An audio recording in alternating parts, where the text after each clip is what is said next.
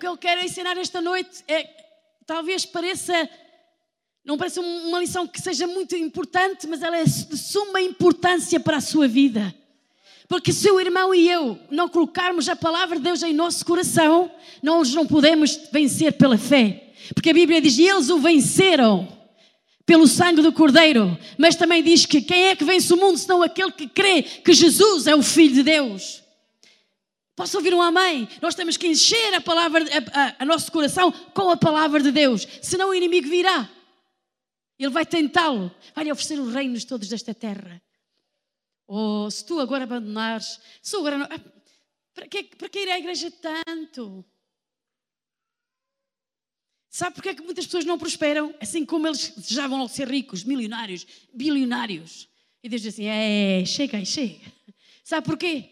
Porque a Bíblia diz assim: que havia um homem rico. E Deus não disse: o, o que mal ser rico. Não foi isso que ele disse. Diz que havia um homem rico. E disse: o que é que farei a estes celeiros? Ah, já sei o que é que vou fazer. Deitá-los abaixo, fazer uns mais maiores. A guardar todo, todo o meu sustento tudo, fiquei até transbordar. E depois vou dizer à minha alma: come, bebe, folga. Tens muitos dias. É o que muita gente pensa. É o que muita gente diz. Agora estou rico, para que eu vou precisar de Deus? Eu não preciso de Deus para na minha vida, eu tenho tudo. Tenho dinheiro, tenho navios, barcos. E Jesus diz na sua palavra, e naquela noite, e Deus disse: Louco, esta noite pedirão a tua alma e o que tens preparado para quem será?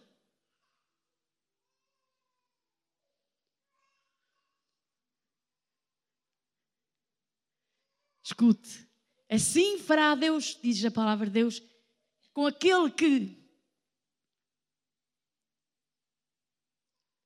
sendo rico, não foi rico para com Deus. Diga aí a seu irmão, não fiques assustado. Mas temos que conhecer a verdade, porque a verdade liberta. Você sabe que Jesus disse: quem permanecer na minha palavra, permanecer na minha palavra, os meus discípulos, aquele permanecer na minha palavra e conhecer. Vamos lá ver, vamos lá ver, João capítulo 8.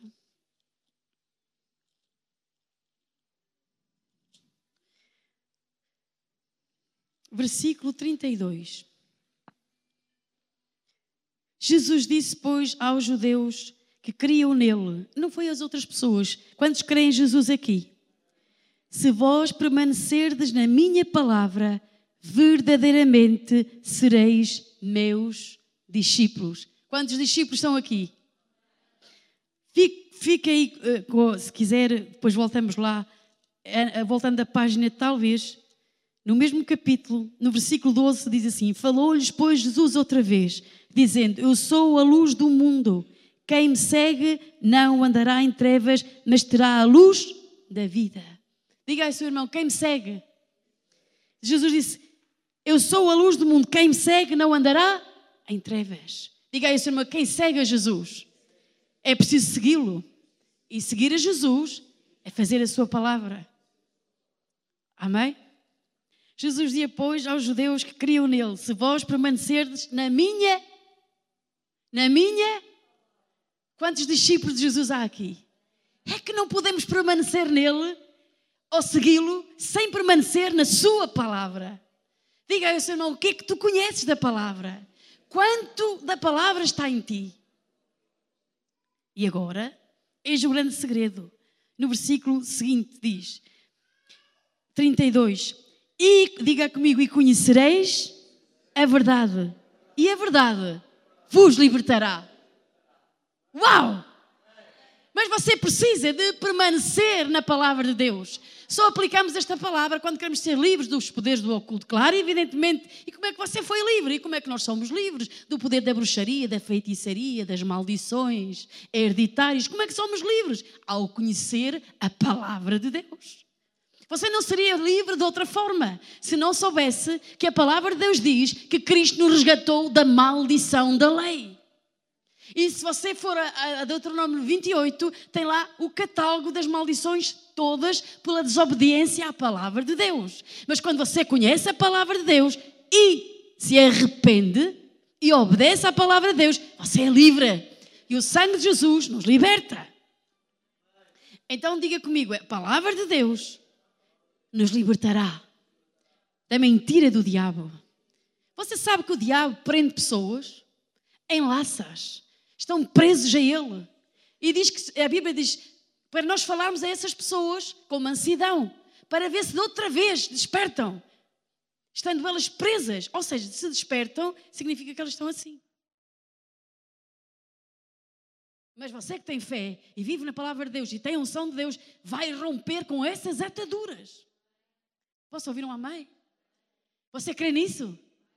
Como é que você vai fazer lá em casa? Ai, essas ataduras, eu vou orar para a minha família. Ai, essas ataduras vão romper-se. Desperta tu que dormes. Diga-lhe o nome da pessoa. Ou então, se você está a dormir, diga assim mesmo: tu vais despertar, despertar do sono. Mas não é do sono físico, é do sono espiritual. Do sono que mantém as pessoas prisioneiras ao diabo. Há pessoas que estão presas, amarradas. Diga comigo, mas glória a Deus. Porque Jesus habita em mim. Quantos creem que Ele habita em si? E que o poder do Espírito Santo vai romper com toda a maldição, com toda a atadura, não só na minha vida, mas também através da minha vida, porque a luz vai brilhar em meu coração e em minha vida, em minha família, os meus vizinhos, os meus amigos vão perceber que há uma luz a brilhar em mim, que eu não sou trevas. Diga comigo, trevas são dissipadas da minha vida agora. Diga com fé, diga com determinação. O diabo já machucou a sua vida, já magoou a sua vida. Você já fez muitas coisas que foi ele que o influenciou, foi ele que o mandou, foi ele que de alguma forma o levou a fazer isso. Mas agora você encontrou o Salvador do mundo, que é poderoso para salvar qualquer pecador. Não importa o que você tenha feito no passado, o passado não pode amarrar a sua vida. Há um Salvador, há um libertador, há um Senhor que morreu na cruz do Calvário e que ressuscitou, que está vivo. Não viva o passado, viva a palavra de Deus, que há algo novo para si a cada dia. Não seja atado ao passado, diga ao diabo: o passado não vai governar-me. Posso ouvir um amém? Diga: o passado não vai determinar o meu futuro. Diga aí, seu irmão: o meu passado só vai servir para dar testemunho ao mundo de quanto Deus fez já na minha vida.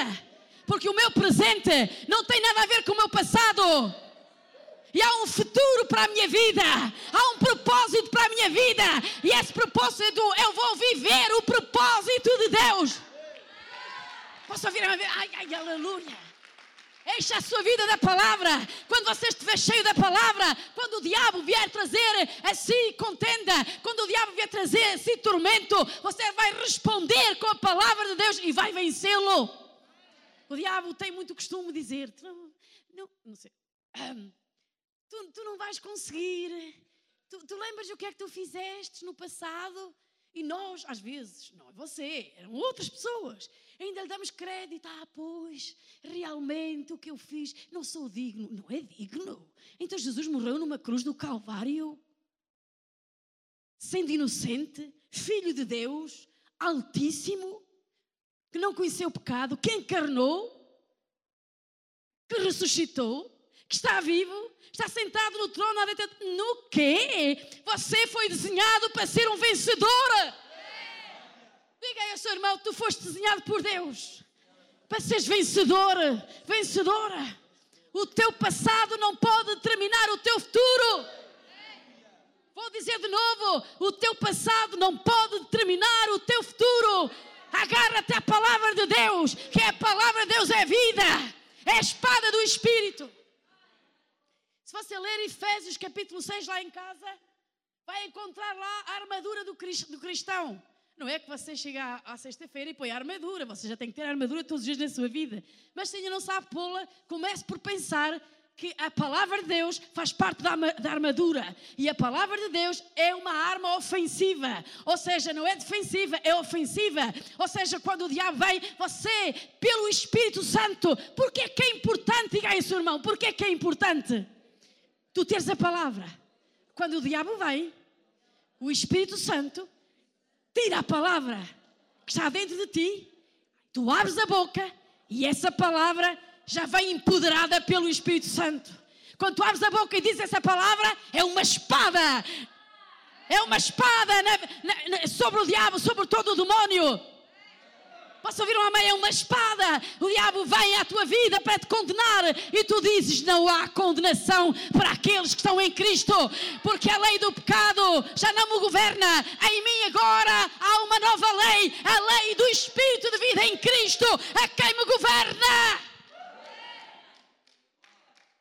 O diabo vai dizer-lhe, mas é que pecaste ontem. Eu bem vi que ontem errastes. E você não antes para ir desculpar, a dizer, ah, pois eu não, não ah, eu acho que não me errei. Acho, acho que não foi bem assim. Não diga nada disso. Aceite diga, ah, errei sim. Mas eu sei a quem vou. Eu sei como é que eu posso ir diante do trono de Deus. Não vou com orgulho, não vou com desculpas, vou com humildade, vou à presença de Deus de Deus. Eu pequei, eu voltei a falhar, mas creio que Cristo foi o sacrifício perfeito em meu lugar. Venho e entro na tua presença pelo sangue do Cordeiro. A Bíblia diz assim: entra na minha presença com confiança, mediante o sangue de Cristo. Diga, diga assim ao seu irmão: é o que o diabo quer. É que não tenhas confiança que não sabes quem és. Sabe porquê que eu digo isto? Porque já aconteceu comigo. A Bíblia diz que o diabo anda ao redor, ao redor, bramando como leão. Ah, e às vezes ele brama ao pé de nós, nós. Uh, vá lá, não? Ah, ele já bramou os meus ouvidos. Uh, agora é que vai, tu vais ser devorado, agora, é agora. É nessa hora que você diz, a Bíblia diz, bramando como leão ao qual resisti, firmes na fé. Não sei se é firmes. Diga ao seu irmão, diga a ele. Firme. Firme na fé. Mantém-te firme na fé. Firme, seguro, olhando para Jesus, olhando para Jesus, diz Jesus é o meu substituto na cruz do Calvário, Jesus é o meu irmão mais velho. Um dia estava a expulsar os demónios e ele, ah, não sai, não sabe, oh, não vais de uma maneira, vais de outra. Eu vou chamar o meu irmão mais velho, sabes quem é ele? Chama-se Jesus de Nazaré.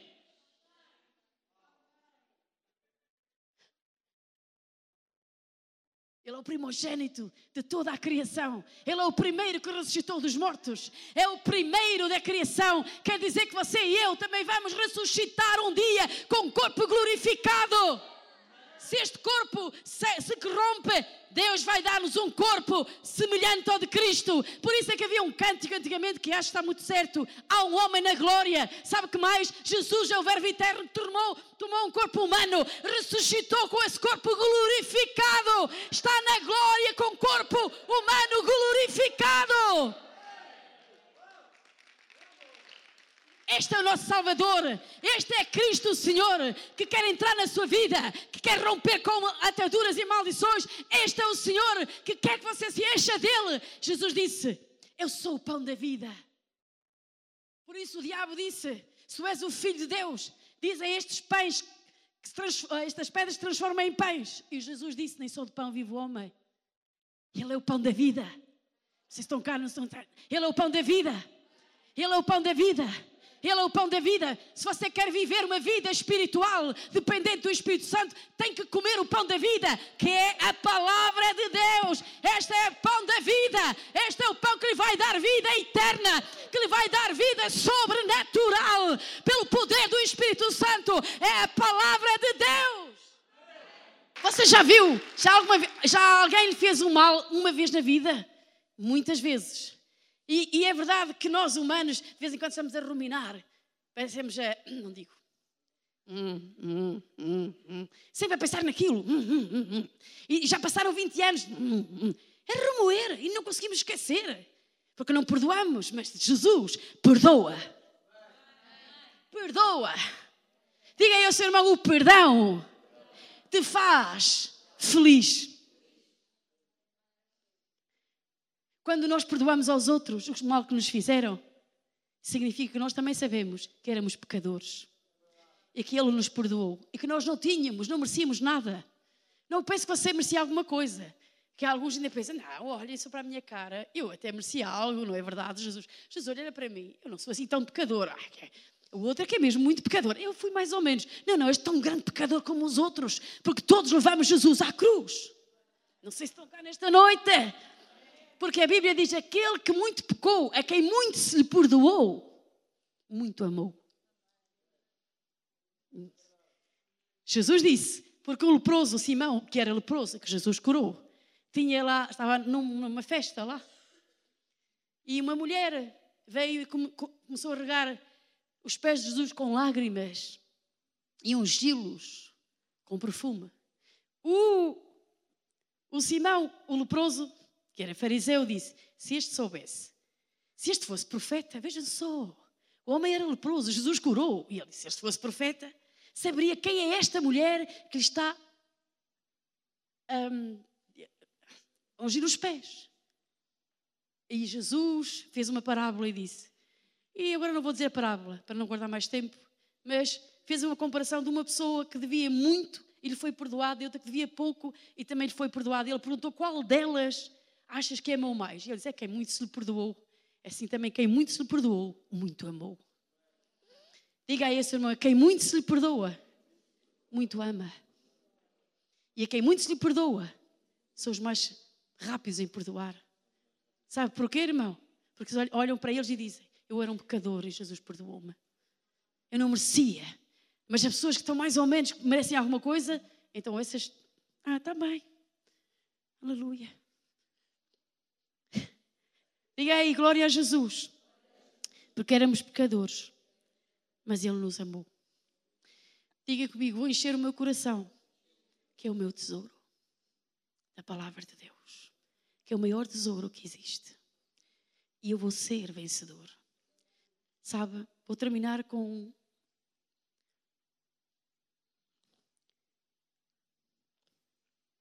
Mateus capítulo 13.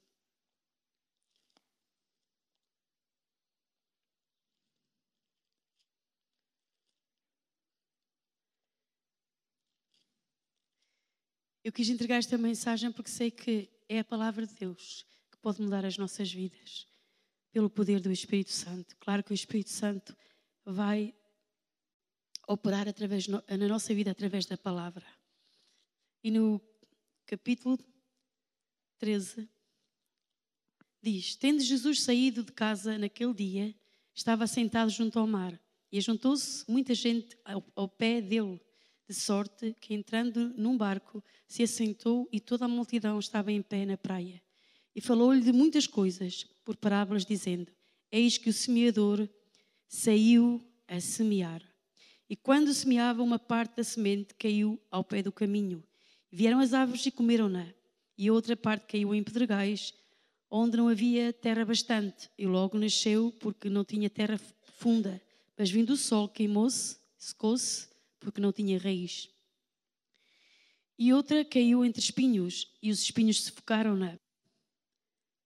E outra caiu em boa terra e deu fruto, um a 100, 30, 60 e outra a 100, a 30, peço perdão. Quem tem ouvidos para ouvir, ouça. E acercando-se dele os discípulos, disseram-lhe, por que lhe falas por parábolas? Ele respondendo disse-lhe, porque a vós é dado conhecer os mistérios do reino dos céus, mas a eles não lhes é dado. Porque aquele que tem será dado e terá em abundância, mas aquele que não tem, até aquilo que tem lhe será tirado. Por isso vos falo por, lhes falo por parábolas, porque eles vendo não veem e ouvindo não ouvem nem compreendem. E neles se cumpre a profecia de Isaías que diz: Ouvindo ouvireis, mas não compreendereis, e vindo vereis, mas não percebereis. Porque o coração deste povo está endurecido. E ouviu do mau grado e com os seus ouvidos, ouviu de mau grado com os seus ouvidos e fechou os olhos para que não veja com os olhos e ouçam com os ouvidos e compreendam com o coração e se convertam e eu os cure. Mas bem-aventurados os vossos olhos porque veem e os vossos ouvidos porque ouvem. Porque em verdade vos digo que muitos profetas e justos desejaram ver o que vós vedes e não ouviram, e ouvir o que vós ouvis e não ouviram. Escutai, pois, a parábola do semeador. Ouvindo alguém a palavra do reino e não a entendendo, vem o maligno e arrebata o que foi semeado no seu coração. Este é o que foi semeado no caminho. Porque será que o diabo tem tanto interesse em roubar a palavra de Deus do coração das pessoas para que elas não ganhem raiz. Porque ele sabe que a palavra de Deus no coração de um cristão derrota-o. Ele sabe que quando a palavra de Deus ganha raízes em nosso coração, que ele está derrotado. Portanto, o interesse do diabo é arrancar a palavra de Deus do nosso coração. E disse Jesus que o coração estava endurecido. Então diga comigo, Senhor Jesus, nunca permitas que o meu coração se endureça. Amém? Porém, o que foi semeado em pedregais é o que ouve a palavra e logo a recebe com alegria, mas não tem raiz em si mesma e é de pouca duração, e chegada a angústia, a perseguição por causa da palavra, logo se ofende. Veja, tudo está ligado com a palavra de Deus. Portanto, aquele que também não ganhou raiz, assim que vieram as perseguições por causa da palavra, também abandonou. E o que foi semeado entre espinhos é o que ouve a palavra, mas os cuidados deste mundo, a sedução das riquezas, sufocam a palavra e fica infrutífera. Este é outro tipo de pessoa que começa muito bem, a palavra cresce, mas entretanto, as riquezas, a sedução, porque a sedução da riqueza, as pessoas ficam seduzidas. Diga aí, diga aí ao seu irmão, não é mau que sejamos prósperos, mas se as riquezas se focam a palavra de Deus em nossa vida, não é nenhuma bênção. Posso ouvir um amém? Posso ouvir um amém? Repara depois no que diz a seguir.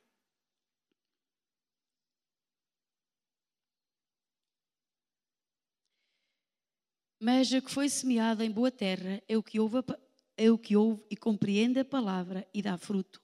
E um produz cem e outro 60 e outro 30. Nós vemos então qual foi a condição do coração das pessoas que realmente vão dar fruto para Deus, em que elas vão ser transformadas, libertas, abençoadas por Deus, vitoriosas.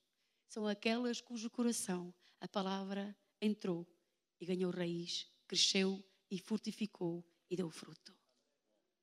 Umas a 30, outras a 60 e outras a 100 por um. O que importa é que dê fruto. Diga aí a seu irmão: o que importa é o fruto. A vida do cristão tem que dar fruto. Portanto, pense nisto, diga, aí, diga comigo: a minha vida tem de dar fruto. A Bíblia até fala do fruto do Espírito, que é o amor, paz, bondade, fidelidade, longanimidade, fé, mansidão, temperança. O fruto do Espírito tem que crescer em nossa vida. Nós não podemos ser mais as mesmas pessoas. Não somos perfeitos, mas temos que crescer. Crescer em Deus. Crescer, vou dizer também algo muito importante. O poder de Deus. Todos nós necessitamos dele. Mas eu vou dizer que o poder de Deus é dado às pessoas que estão maduras, que cresceram e amadureceram. Porque o poder de Deus não pode ser dado de qualquer maneira.